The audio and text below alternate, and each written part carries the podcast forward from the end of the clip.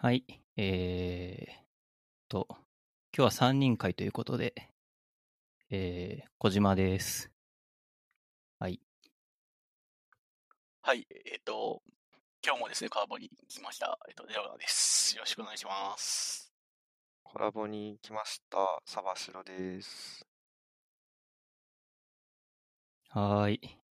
いやー、まあゲストなんだけど、我々的にはいつもの3人ですよねい。つもの3人ですねい。つもの3人ですね。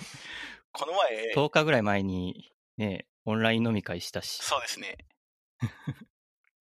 あそんな最近だったか、あれ。そんな最近ですよね。結構最近だった気がしますね。うん。あのー、なんだっけ、あのゲーム、爆弾のやつ。ああ、キープトーキングか。そうだ、キープトーキングしてましたわ。あれ、めっちゃ楽しかったんでそ、またしたいですね。またやりたいですね。そう、そんな感じで。うんうん。あいや、でも3人組ポッドキャストって結構あって、はい、あ、そうなんですか？そうなんですよ。あのー多分、僕は聞いてないんだけど、日本で一番有名なポッドキャストって言ったら多分古典ラジオっていうポッドキャストがあって、えー、えーっと、歴史を学ぶポッドキャストみたいなやつなんですけど、それも確か3人組のはず。あれですか？なんか博士がいて、あの生徒1、生徒2みたいな感じのパターンですか？いや、詳しい人が2人いて、その詳しい人の会話に知らない人が割って入るみたいな形らしい。僕は聞いたことないから知らないんだけど、いや、それすごいな。聞いている人はそう言ってる。なるほど。そう。なんかその知らない人の立場として振る舞うのが多分番組的には一番難しいよね。難しいですねうん。なんか、あの、知らないからって介入しないと番組成立しなくなっちゃうし、かといって知らないことに介入するの難しいし、みたいな。そうですね。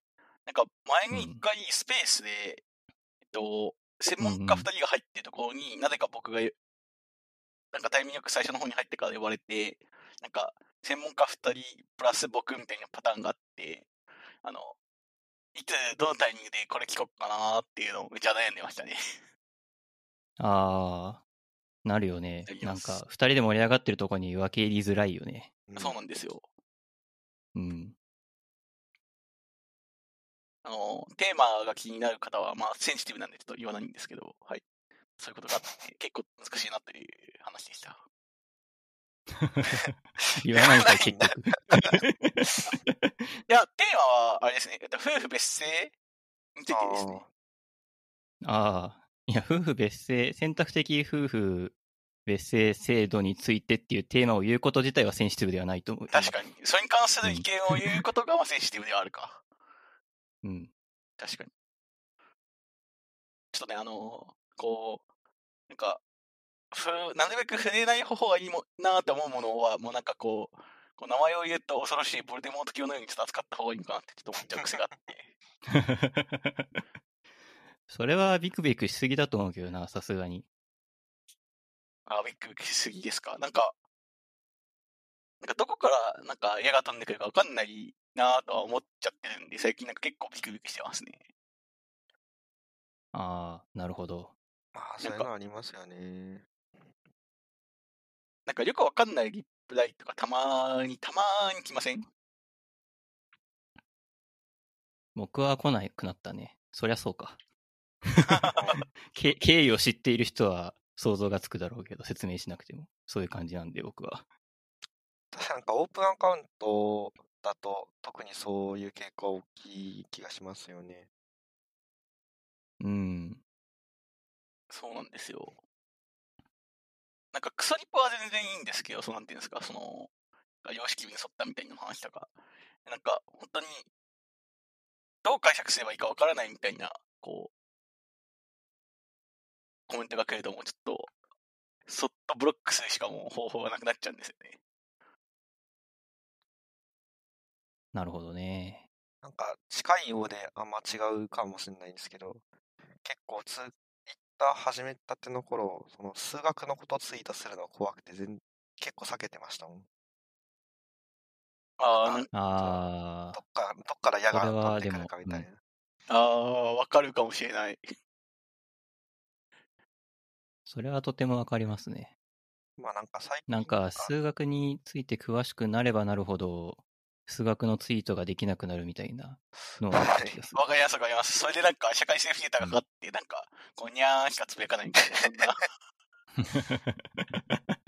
うん。まあなんかツイッターやってる人というか、まあ普通の人あんまり自分の正しさについて考えないですからね。これはちょっと過激な発言ですけど。まあ、うん、何個かありますよね。その文法上的な正しさもあれば、その、自分が言ってる意味的な正しさとかですよね。なんか、そこら辺を、うん。なんか、間違えたら仕方ないなって思える人もいれば、いや、絶対俺が正しいんだって思う人もいるんで、なかなか難しい。そうですね。数学は比較的正しさが決まりやすいんですが、何せ140文字で表現できる正しさは非常に限界があってですね。うん。数学書でさえ、ね、げちゃんとは書ききれないから、あいわゆる行間みたいなのが生まれるのにさ、140文字とか言わずもがなって感じで、ね。言わずもがなですね。うん。なんか、むしろ何ツイートになるかちょっと知りたいですね。一般的な本が。なんかそういうサイトなかったっけ？ちょっと違うけど、自分が今までしてきたツイートの文字数を文庫本に換算すると、じゃないけど。うんあ。なんかあったありまし気がする。たね。なんか、それちょっとやってみたいなと思いました。数学書だと、後で、うん。うん。ちょっと難しいかもしれないんですけど、ちょっと後でお願いします。後でリンクは探して見つけたら貼っておきます。ありがとうございます。はい。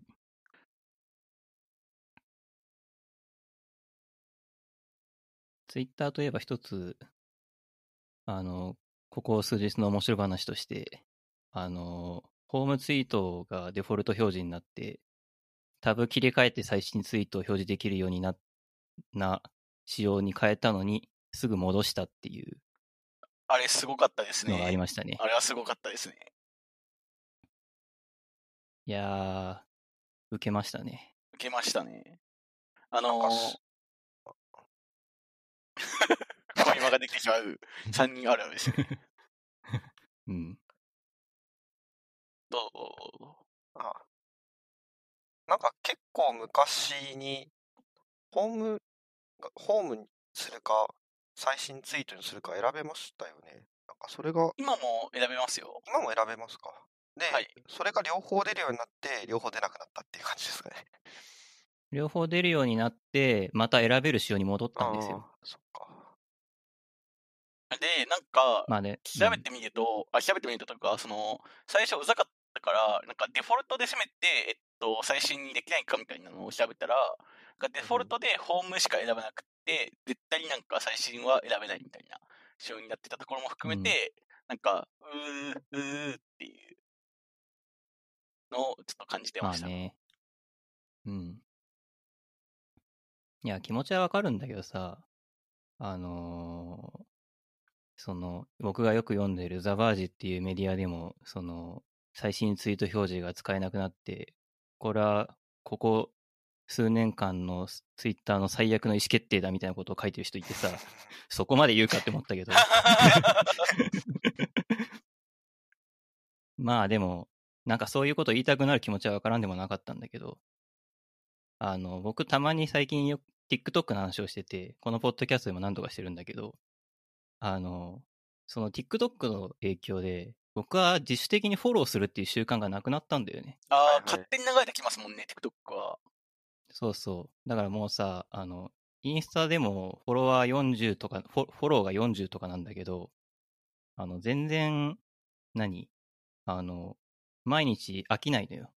普通に何もフォローしてないけど、一人、その、例えば、まあ、服なら服とかで、好きな人とかをフォローしてると、その人と関連するアカウントみたいなのがおすすめで流れてくるから、服の情報を一人フォローしてるだけでいっぱい手に入るわけ。はいはいはい。だから別にさ、それ以上フォローするモチベーションがないのよ、もう。ってな感じで、なんかこう、ホームツイートを見てたら、あの、結構、何その、インスタみたいな感じで使えるから、これ便利だなって思っていたんだけど、なんかすぐ戻されちゃったから、なんか戻しちゃったんだなと思って、ちょっと残念になってる。とはいえ、とはいえさ、あの、最新ツイートを見たいなとは思っていたから、あの、二つ表示されてるっていうのは俺にとってはすごくちょうどいいなって思ったんだよね。ああ、はいはいはいはいはい。うん。なんか、右に行ったり左に行ったりするのがいいなと思って。え、けど、その、なんていうんですかね、えっと、デフォルトでどっちかを選択できないっていうのは結構、その、ユーザーが求めてる仕様ではないなっていうのをちょっと感じていましたからね。うん。だから個人的には戻す戻すんじゃなくて機能追加してほしかったんだよね。デフォルト最新ツイートにもできるように。ああ、それはありましたね。まあそうなると、うん。なんか逆にまあ、なんか隣に本もあるし、たまに本見てみるか、みたいなのはあったと思いますね、全然。うんうん。ただ、なんかぶっちゃけ言って、なんか他人のいいねなんかそこまで興味がない勢なので、なんか、他の人のいいねから影響されて、なんかこのツイートが流れてきてますみたいなのは、なんか、正直疲れるんですよね。ああ、確かに。なんか逆があって、どっちかっていうと、その、自分のいいねが他の人のホーム画面に影響が出るわけじゃないですか。そうなると、うんなんかいいねねをなんかしにくくなるというか、うんでもまあ、ホーム使ってる人はいるんじゃないですか。使ってる人にとってはそう、それが当たり前だけど、自分のタイムラインでは見えないから、なかったことになってるみたいな。ああ、まあ確かにそうか。実際、なんて言うんですかね。えっと、これなんか普通になんかデータが出てるのかどうか、多分、えっと、ツイッター内で出てると思うんですけど、こう、デフォルトのその画面をホームにしている人が多いのか、その最新順にしてる人が多いのかみたいなのが、がテスト取って、なんかやってたりとかするんですかね。さすがにやってないわけはないだろうね。むしろそれこそがツイッターのね、ビジネスの源泉だからさ。確かに。うん。そうですよね。いや、そう思うと、なんかちょっと気になったのは、実は、あその、まあ、ああ少なくともちょっと僕のちょっと手元でしか確認できてない部分なんですけど、iPhone とか iPad だと、あの選択画面みたいなのが出たんですけど、なんかツイートテックとかだとそうなってなくて、なんか、なんていうんですかね、こう、ツイートデックはまあ、いつも通り最新画面の順番にしかまあなってなくて、みたいな感じだったん。で、まあなんか、あれ、あデックは、正直、公式クライアントとはなんか似て非なるものみたいなところはありますからね。うん。あれこれって一応公式クライアントじゃなかったんでしたっけ？あ、いやまあ、公式っちゃ公式なんですけど、ななんていうか、こう、アプリとして提供してるものと、こう、思想が全然違うじゃないですか。あの、うん思想もそうだし、ターゲットも全然違うから、確かに。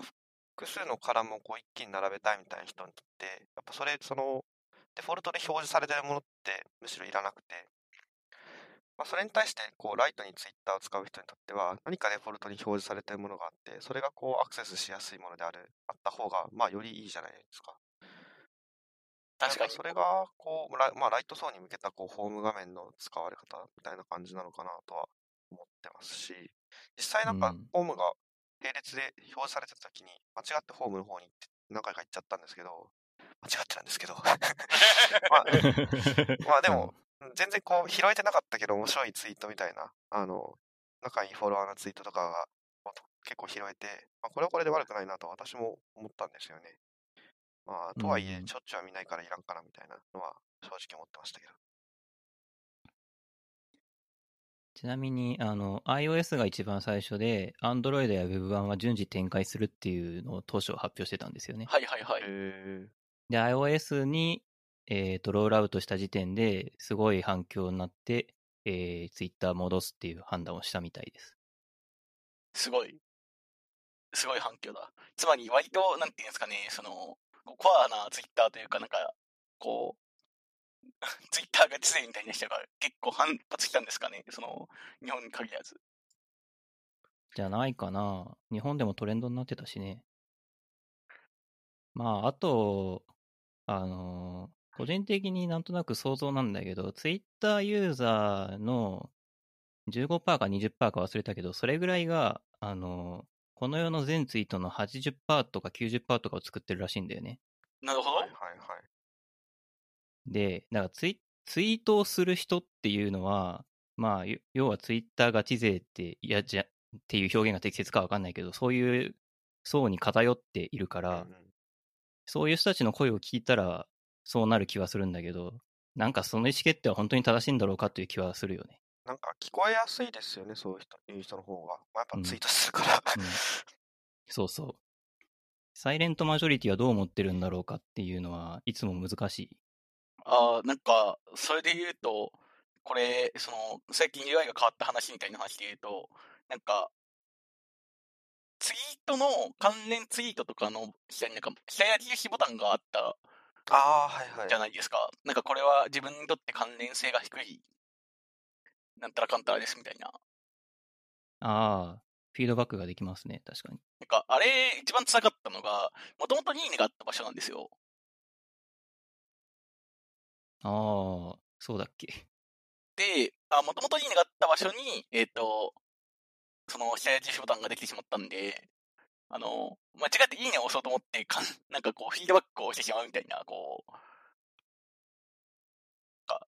うんうんユー。ザーインターフェースの敗北やな、これは、みたいな、こう、気持ちになったわけですよ。でもツイッター、ツイッターそういうの多いよね。フォローボタンの色が変わった時とかも、あ なんで今までと逆にしたんだよみたいな。うん。あれ確かになんか慣れるのに時間かかったなてか、未だにちょっと間違えますもん。いまだにちょっと間違える。わかる。これうん、あれこれフォローしてるよな、みたいな。不安になりますね。うん。文字読まないとわかんないよね、あれ。わかりますわかります。あ、なんか、たまにボタン、ボタンっていうか、その、IoT とかのやつに、その connect、connect、connected みたいなのがあって、なんか、文字が変わるんですけど、その日本人にとって connected と connect が、その差がわかんなくて、結局どっちかわかんないみたいなのがあった時があって。もともとの画面がオンオフみたいな感じだったんですよ。その、ボタンが。それがなんか connected、なんか connect っていう風に変わって、なんかわかんなくなってしまうみたいなのを、まんまなんか、なんか最近流行ってんですかね、そういうなんかシンプル UI みたいな話の動きが。最近どころじゃない気がするけどね。まあなんかずっと、こう、うん。そう言いつつなんか、なんかアップルのアイコンとかってちょっと前みたく立体感が出てるようになりませんでした？うん。まあ確かになんか、また、また戻ってきてる感はあるかも。なんか昔見たことがあるな、みたいな感じの、ちょっとうん。立体感をなんかい、感じますね。うん。まあ行ったり来たりするみたいな話はあるよね。なんかデザインって。なんか、詳しくは知らんのですけどなん。かデザイン史の線、なんか、こう歴史みたいなのちゃんと終えたら結構面白いんでしょうね、その辺。うんけどそういうにはまだなんか、まあ、パソコンというか、そういうのの、まあなんですか、普段から使われるようになってからのが2000年ともとまだ20年しか経ってないんですよね。20年でもさ、結構何周もしてないえ、なんか、10年前のツイッターのアイコンとか見る、見るとさ、あの、それは過去のツイッターのアイコンとかを知らなくても古って感じるんだよ。なんだろう、今、鈴宮春日の憂鬱のアニメを見るみたいな感じの古さ？あー、それはアイコンが四角いかとかでもなく。そう、そうじゃなく、なんかこう、これは、これは昔のやつだなってなんか感じるわけ。あー、じゃあ自分のツイート、それとも他のツイートツイートじゃなくて、ツイッターのアイアコン。イコンか。ああ、アイコンね。その、T, T って書いてあった昔のアイコンとかあるじゃないなんかあーああいうのあの、あれですね、タンブラとよく、まあ、違われた。そう、水色のやつ。確かになんかそういうのを見ると確かに、あ、古いなって思ってしまうな。え、けどそれはなんかうん古いって思うのであって、そのなんかデザインがまた一周して戻ってきてるという話とはまたちょっと違いませんか？ああ、うん、まあ確かに。ちょっとなんかすごくこうマリエスみたいなことをしてしまったんですけど。あの、その、なでもなんかそうやって定点観察をしていくと、なんか周期性がある可能性はあるなって思っているっていう感じ。あ、そうですね。それは全然ありそうですね。うんまたなんかもしかしたらうん、ツイッター社がなんか、この鳥のマークやめますって言って、いや、あありえそうですよね、普通。まあ、近いうちじゃないかもしれないけど、ありそうだよね。いつかは。Facebook も社名変えたしな。あれ、メタでしたっけ？確かに。メタですね。そなんう。いやメタ。うん。変わらないと思っていたものが変わっていくんだな。まあ、たった20年ぐらいしか経ってないわけだしな。されど20年ですよ。で、20年前って、Windows 2000とかですよね。Windows 2000ですね。うん。Windows 全然2000って、全然関係ない話していいですか？?Windows はい2000の話に行く前に。いや、なんか、はい。前回、ヒカルさん、ヒカルさんじゃない、ヒカルさんでいいか。いいですよ。小島さんと一緒に、あの、ポッドキャストやってた時、ちょっと真面目にし、ちょっと真面目に喋りすぎたなと思って、あの、真面目に喋らなくてもいいようになるものを用意ししました。まさか。まさか、そういうことですか？なるほど。なんか、始まってすぐ開けたかったんですけど、思いのほかツイッターの話が盛り上がって、ちょっと20分ぐらいこのビールは、こう、ぬるくなる運命にありました。いやー、それは気づかずすいません。ちょっと遅れた理由もこれを買ってきたせいなので、いえい。Windows 2000。いや、ビールね。いや、もう、もうあれですよ。もうビールに加えたら、Windows 2000なんてもうビジタルもんですよ。いやいやいや。2000って触ったことありました？ありましたね。一応、うちに一番最初に来たパソコンが Windows 2000だったかな。え、どっちだっけ？ビスタか2000のどっちかでしたね。全然違うね、それ。XP 飛ばしてるからだいぶ違うように感あ、ごめんなさい。XP だ。ごめんなさい。あっくりしただ。もうね、もう、今ね、もう、いや僕だってもう Windows なんてそれぐらいの差しかわかんないですよ。あの、すごく今から過激な発言をするんですけど、あの、アップルのマウンテンライオンと、あの、なんていうんですかね、スノーレオパードとかって全然一緒じゃんって言われたときに、全然違うじゃんって突っ込むことができるのに、こう、Windows 2000と Windows XP と Win Windows のビスタがあって、その、自分が、こう、どう違うかなんて前でわからないみたいな気持ちになってしまうのも完全にこれもう、なんかダメな人ですよね。まあ、ダメではないけど、まあ、Windows 文化圏では生きてないんだなっていう感じですね。そうなんですよ、ちょっと。今はね、こう、必要最低限しか Windows 触ってないんで、ちょっと確定申告とか、そういう時用とか、あとゲーム用ですね。で、レパードとスノーレパードの違いって言いましたっけ？な、何でしたっけ？今の。え、マウンテンライオンとスノーマウンテレオパードンライオンか。マウンテンライオンってどれでしたっけ？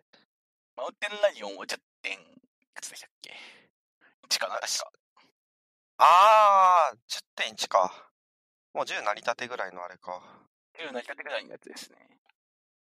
まあ、あの辺は結構変わりましたね。で、レ、レパあ、ード、ごめんなさい、レオパルド10.8だ。ったわ。あ、10.8 10.8だかっ。たわ。あー、じゃあ、マーベリックスの前とかはいはい。かな？なんか、この、タイガーとかパンサーとか、あの辺がちょ若干こう古めかしかったんですけど、その、レパード、スノーレパードになってから、ちょっとこう今、今風というか、なんか現代チックになったんですよね。なんか何言ってんだこいつって感じなんですけど。いや、わかります、わかります。わかります、わかります。あのーその、最近、僕、10年前の Mac ってこれなんだよっていうのを振り返ったときに、あの最近の iMac がちょっと太くなったバージョンというか、なのが、もうびっくりして、僕のもう10年前の iMac って Mac スケートなんですよ。ああ、それはもうなんか、20年前ぐらいじゃないですか。そう、もう過ぎた20年、今日20年ぐらい前20になっちゃって年ぐらい前か。うん。そうなんですよ。もういつの間にか10年前のやつって iMac なんだ。で、もうその頃にはもう OSX だったんで、なんか OSX ってこんなに長かったんだなと思ってちょっとびっくりしましたね。そうですね。めちゃくちゃ長かったですね。て、10ですよ、10。件、そう。なんかマイナーバージョンアップデートいうか、まあ実質メジャーバージョンですけど、いや、なんかどど、すごいどうでもいいんですけど、いや、あの、X コードは X コードなのに、OS10 は10って読むんですよね。た、確かに。うん。なんか、そう、どうでもいい話です。いや、そう。OS10、えー、 Big Sur で11になったんだっけ？確か。そうですね。はい。ビッグサーがだから、1年半ぐらい前かな。あれ結構びっくりしたんですよね、私。うんあ、なんかここでメジャーアップデートするんだって思いました。けど、あれあれってけど、め M1 が出たからですよね。なんか、アーキテクチャというか、なんかタイミングとしてまあ、はそう一。緒ですよね。そうそう。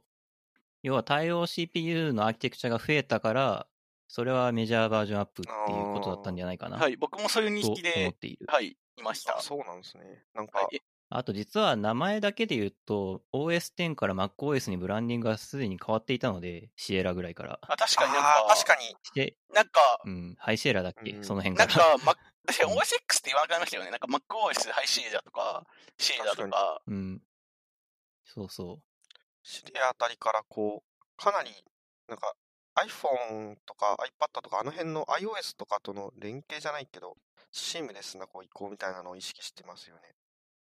う。うんうん。なんか、ぜ、一体感と言いますか、うんなんか、こう、抱き合わせ商法と言いますか。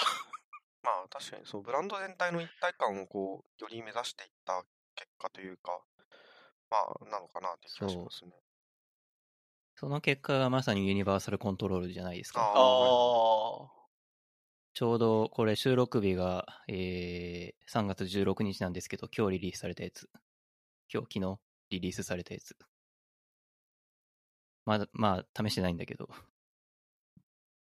まあ、ユニバーサルコントロールって言われて、あの、ユニバーサルスタジオジャパンに出てこなかったんで、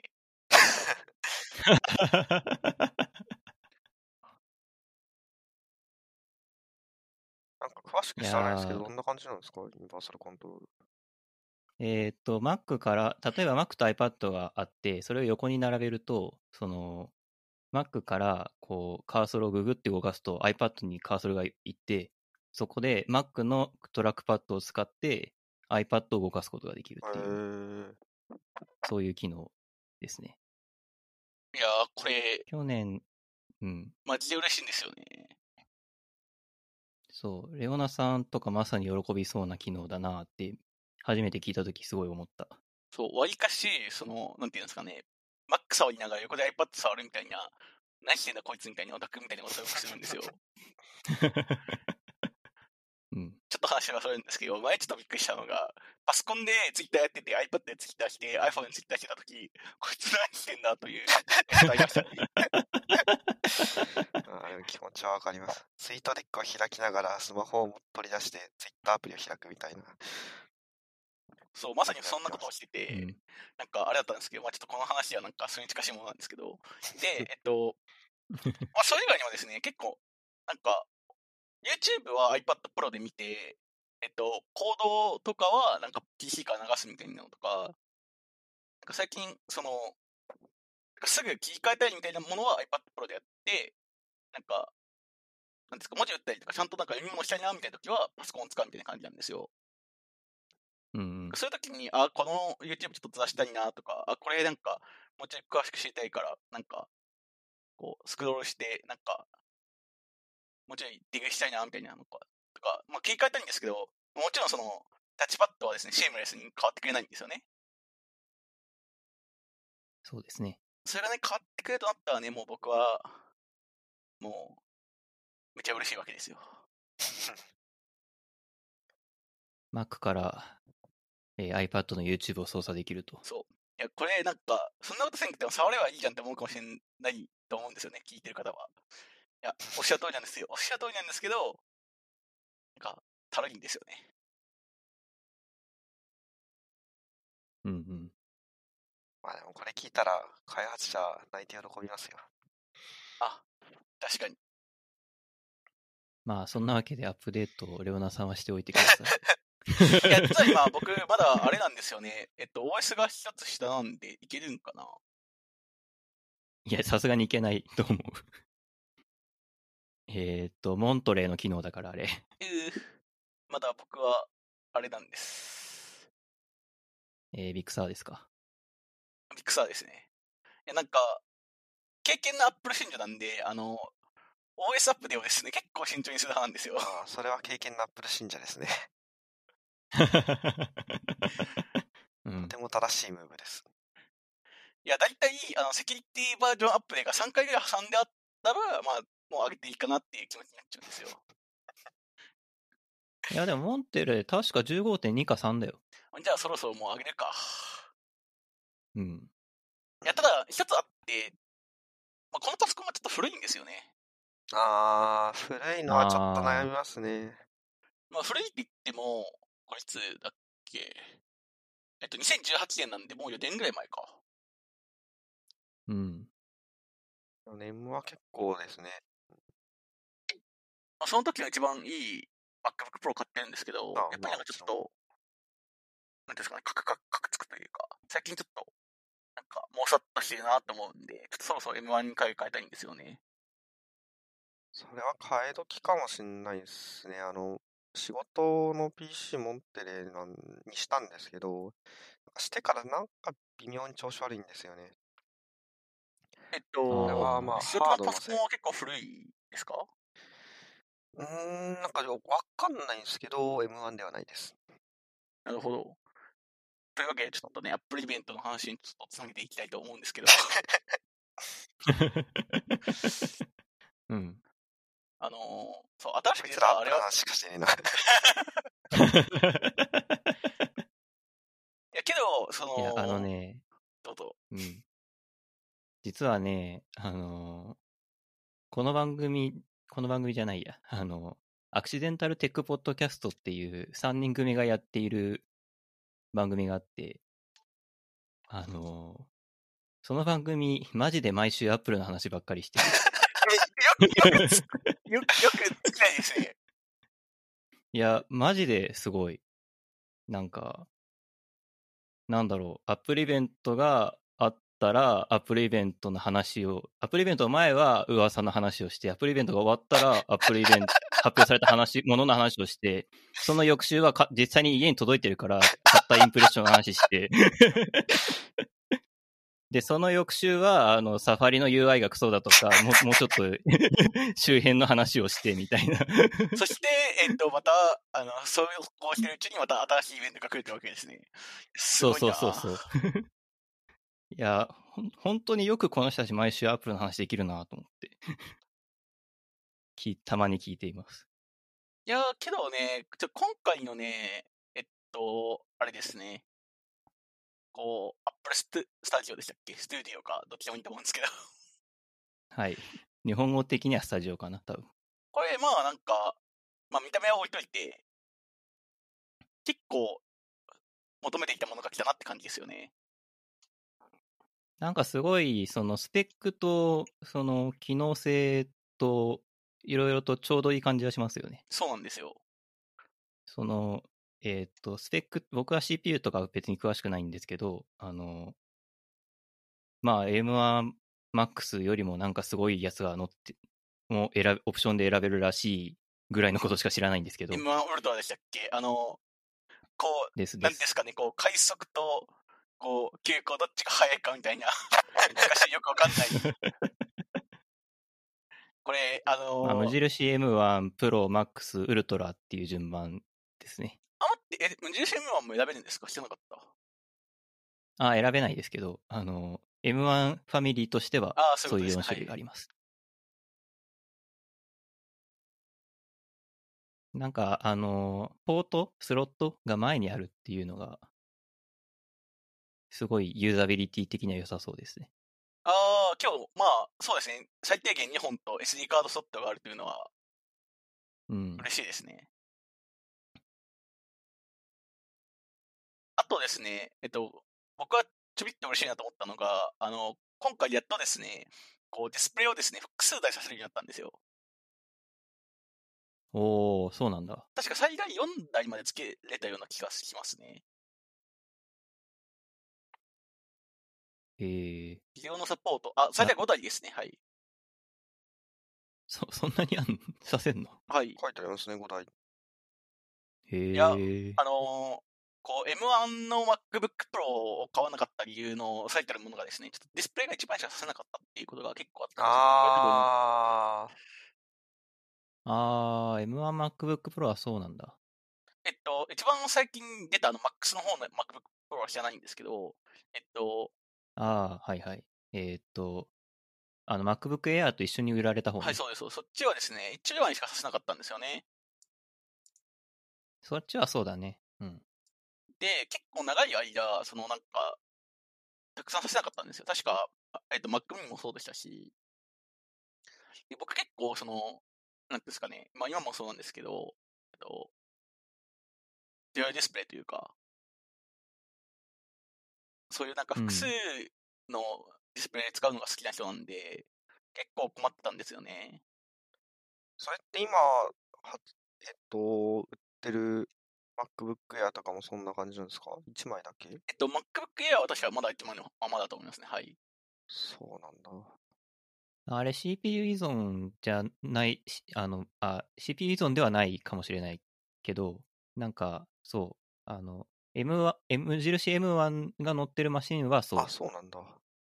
うん。M1 Pro とかにならないとその辺は変わらなかったと思あれですかね、まあ、どっちかっていうと、こう、基盤の問題なんでしょうね。う。うん多分だと思う。実際になんか、えっと、なんか M1 ウルトラとかにやってくると、なんか M1 Max を2個つなげましたみたいな感じのやつになってるから、実質なんか、えっと、M1 Max に2個つなげれるんやったら4つつなげられるでしょみたいな、そんなノリだと思いますね。なるほどな。あと割と、まあ今回やっとですね、メモリが増やせるようになったんですよね。まあ、えっと、M1 ウルトラだと最初64だったのが128まで選べれるようになって、まあ、なんかドッカー立て放題になるし、なんかこう、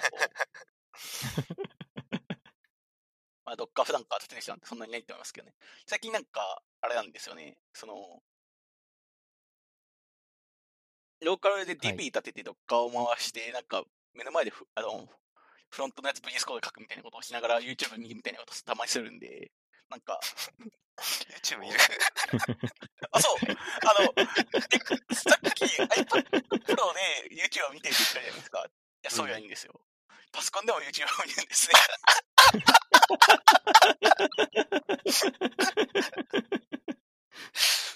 ツイッターを2つのデバイスで見るし、YouTube も2つのデバイスで見る男です。そうです感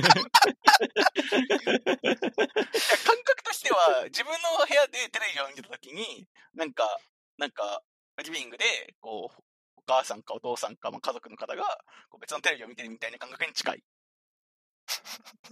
ああ。なるほどね。あの、それで言うとうちの実家でもあったよ。ああ、そうなんだ。親父がテレビ見ていて、母親が YouTube 見てるみたいな。同じ部屋にいるけど。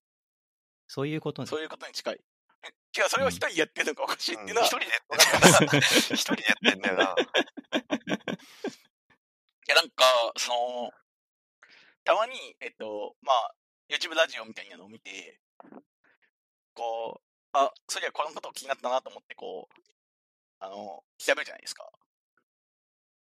パソコンで。あで、その調べた内容に関する、あ。うん。なんか解説動画とか、あその、プレイ動画とかを見て、その、あ、なるほど、これで使うんや、とかっていう風にわかるっていう、ことをしてるんで、なんか横で、こう見ながら、こっちを見みたいな。え、なんかこう、こう、使い方の解説動画を見るための YouTube と、なんか別でこう見てた？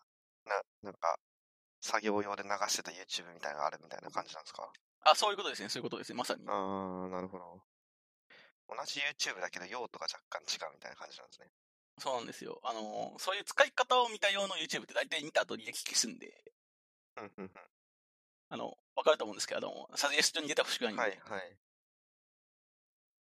なんか、一回これの使い方教わったらもう二回目はいらんからみたいな感じですよね。いや、そう二なんです目いらんのにいっぱい出てきて確かに関連、思うと、けどなんか YouTube の関連動画はたまにいいのあるから流れてるのに、そう、ツイッターのホーム画面だと優先に本当になんでなんだろう、ちょっと一瞬。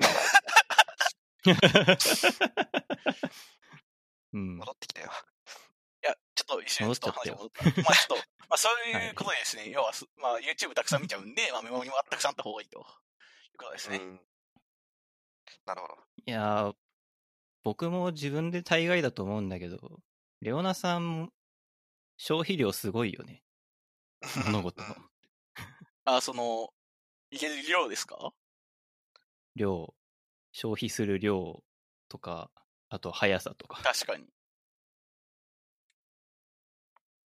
最近ちょっと自分でもびっくりしたのが、あの、ちょっとマジック・ザ・ギャザリングっていうちょっとカードゲームの話になっちゃうんですけど、はい。あの、最近、ね、あ、まあ、ちょうど、なんですか、えっと、禁止解定って言って、とあるカードが使えなくなって、なりましたみたいな話があったんですけど、その後の、あそのプレイがどうなるかっていうのを知りたかったんですけど、日本語の動画だともうないんですよ。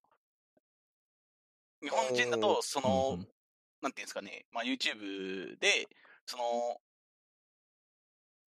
ネットでやるんですけど、そのネット対戦みたいなのを、海外だとよく使ってるけど、日本だとあんまりやってない。なんでかったら、えっと、対応してるのが英語しかないかっていう、まあ、フォーマットというか、えっと、ゲームがあるんですけど、まあ、それを見たすぎて、そのプレイをどうやって回せばいいかとか、どうやってプレイすればいいか分かんないかって言って、ずっと、もう最近、その、英語で喋っている動画をずっと見続けるっていうことをして、なんか、こう、英語を勉強したいわけでもないのに、なぜか英語の勉強してしまっているみたいな状況になってしまってまして。おー。まあ、もういいんじゃないですか。いや、今日。まあいい、まあいいと思うけど。まあ、うん。何が言いたいかっていうと、なんかそれぐらい、なんていうんですかね。あの、前のめりにこう、こう、マジックをしないと、ちょっとマジックができなくなっているっていう時があって、なんか、こう、消費量に、あ要は消費量が多いというのにちょっと近いというか、なんか、なんて言うんですかね、えっと。え、これは、ま、マジックをするときは前のめりにならざるを得ないみたいな感じの話ですか？いや、えっと、マジックも、なんかその消費量が多いっていうところが、なんかマジックも出てるなっていう話ですね。あー、なるほど。自分の性質がそこでも出てるみたいな感じなんですね。あ、そうです、そうです、そうです。なるほど、なるほど。理解できた。かいろんな人のプレイ動画見るし、それこそ自分でもやるし、うん、で、えっと、人と話したりとかもするし、まあなんていうんですか、プログラム書いて回してみたりもするし、みたいな。うん。そういう消費量は確かに多いですね。なんかこう、あるコンテンツというか、に対する、なんだろうな。知識収集欲が貪欲で、しかもこう、チャンネルがすごく広いですね。うんうん。こう全然、私は、そう、そう、そんなとこないな、みたいな気持ちに今なってました。いや、けどなんか、その、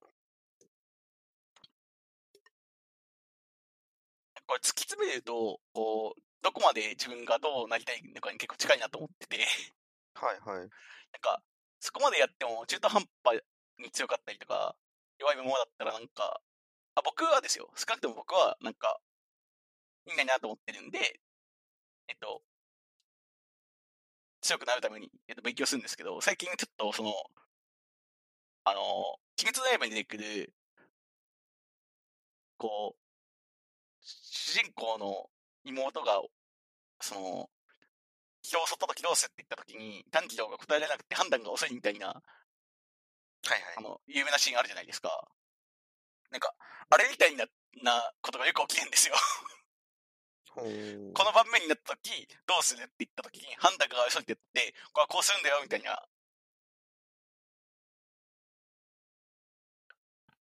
なんかもう、こういう場面だったらこうするべきだ、みたいな話を、まあよく人とするんですけど、なんか、なんていうんですかね、えっと、うんうん、そうなってくると、まあ、楽しい楽しくないじゃないんですよね。勝つか勝たないかなんですよ。うんうん。うんうん。なんか、そこまでして、じゃあマジックがやりたいのかっていう気持ちになりつつ、まあマジックがやりたいからやってんだなと思いながら、今日もですね、ちょっとこ話をする前、仕事終わってから1時間ぐらい、はい、ちょっとやってました。やっぱこう原動力としては、その、上手くなりたいみたいな話なんですね。そうですね。あと、頭はめちゃんこ使うんで、超楽しいんですよね、普通に。うんうん。負けたら悔しいし。うんうん。自分で言うのもなんですけど、ゲーム好きなんですよ。うん。で、めっちゃゲーム好きなのに、負けるのって悔しいんですよね。わかるななんかその、あの、完全情報ゲームって言って、ちょっとね、この、あの、このラジオを聞いてくださってらっしゃる皆さんにちょっと伝わるかどうかわかんないんですけど、要はなんか、将棋とか、同セロとか、えっと、まあ、うん宮川崩しもそうかな。まあ、そういうものを、まあ、要は、えっと、最高とかっていうのは確率に依存しなくて、まあ、全部相手と自分が両方とも手手が分かってるみたいなものを大体その完全情報ゲームって言うんですけど、そういうのが好きだし得意っていう自負があるんですよね。はいはい。うんうん。なのに、ちょっと、まあ、もちろんプロと戦ったらそれは弱いんですけど、なんかそこら辺にいる人と戦って負けると、本当にもう悔しさしか感じなくなるという、ね、人が、そのマジック・ザ・ギャザリングをちょっと始めてしまったんで、もうダメですよね。なるほど。なんか、いやー、あの、アップルイベントの話が実は終わっていないので、確かに。すいません、ちょっちとあの。ょっと一旦、いやいやいや。いや、あの、ちょっと一個だけ紹介したい記事がありまして、この流れで紹介するんかいっていう感じなんだけど、あの、Mac Studio を熱望してた人たちっていうのがいて、15年ぐらい前から XMac 構想っていうのがなんかあったらしく。要するに、えーっと、本当に、えーっと、まあ、高いスペックでディスプレイと別売りのマシンをアップルは出すべきだっていう主張を15年以上繰り返していた人たちっていうのがいたらしくって、はいはい。ああ、で、そういう人たちの視点から今回の Mac Studio とは何なのかっていうのを、えー書いてあるっていう、そういう記事です。そうか、よくよく考えるとさ、Mac Pro ってさ、最新出てからもう3、4年ぐらい経ってた？立ってますね。うん。3年は言い過ぎかなあの、おろし金のやつでね。私がのやついや、です3年経ってるか。2019年だとしても3年だもんな。なんかそう思うとかなり、やっぱりまあ、分けて出すべきだよなっていうのの構想がもちゃんと出た感じしますね。あ、もあもう一つ言うと、その高すぎないっていうのもあるね。うんうんうんあの値段が。ああ、確かに今回ちょうどいい額なんですよね。あのちょうどいいって言っても、だってさ、うんまあちょうどよくはないんだけどさ、あの安くはないんだけどさ、だって Mac Pro って一番安くて60万だっけ？みたいな、うんはいもっとだっけ？みたいな世界じゃん？それに比べると安いから。今回は、なんていうんですか、MacBook Pro 買うのとかと何も変わんない感じのうん。金額ですね。ですよね。確かにてな感じで、この記事は面白かったのでおすすめです。なんか、あれだわ、なんか、国が違えど、ちょっと思っている気持ちが一緒だと思うと、ちょっと胸が熱くなるな。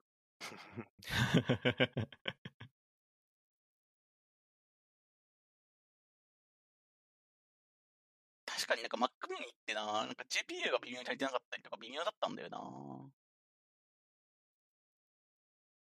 でも僕のね、バアップルイベントの感想はね、あの、二つしかなくて、あの、iPad Air の紫色がいいなっていうのと、iPhone 13 Pro の緑色がいいなっていう、その二つしかない。緑のね。そう。いや、僕、色でしか物を見てない。いや、ちょっとわかりますよ。いや、僕も、あれですよ、昔あった、あそのプロダクトレッド、今もあるかもしれないんですけど、今もあるよ。うん。あのーあれがあるから、この、携帯買おうみたいな時ありましたからね。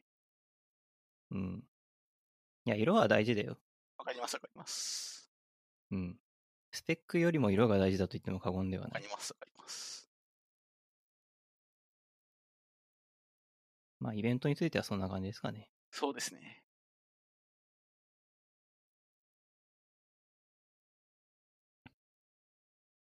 余談ですけど、あんまり真面目に Apple イベントを見たことがないんですよね。なんか、Mac 散々触ってるのに。Mac ってか、ああいや、見なくていいと思いますよ。僕も実は見てなくて、いつもリビルド FM っていうのを聞いてそういうイベントだったんだなって思ってるんですよ。なるほど。で、でも最近気づいたんだけど、イベント、今1時間ぐらいなのね。そうですね。まあ、あの、WWDC だと2時間ぐらいあったりするけど、1時間半から2時間ぐらいかな。まあでも1時間なんですよ。 Rebuild って、その、1時間の番組を1時間半かけて解説するんだよね。だから、だからリビルドの方が長いじゃんって後で気づいた。前は2時間だ最近気づいったのが、ね、こう1時間半に頭ってたなってなったのに、まあ最近は1時間だから、そうそう。まあ、確かに、コンテクストの説明とか、なんか、バックグラウンドとか、その、まあ、そういうイベントって、大体全部知ってる人が、あの、この今までのこう文脈を共有しながらイベントに参加するけど、なんか、まあ、そうじゃない人にとっては、情報量は増えてもおかしくない。そそうじゃない人向けに説明するポッドキャストだったら、あの、情報量増えてもおかしくないですもん。全然。うん。まあ、まあだから僕、本物を見てないののに言うからあれなんだけどさ、例えばティム・クックが、あの、差し色にウクライナの国旗のものをつけているみたいなことを宮川さんが喋ってたりとかして、それってさ、あの映像だと一瞬ただティム・クックが喋っているだけなんだけど、そういうのを一つ一つ話していくと、そうやってエピソードが広がっていくみたいな感じで長くなっているっていうところもあるんで、長いのが悪いってわけじゃないんだけど。そうで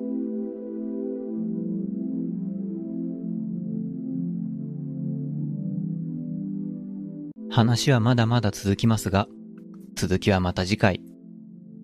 このポッドキャストは Google フォームでお便りを募集しています。概要欄の URL から番組への感想などどしどしお送りください。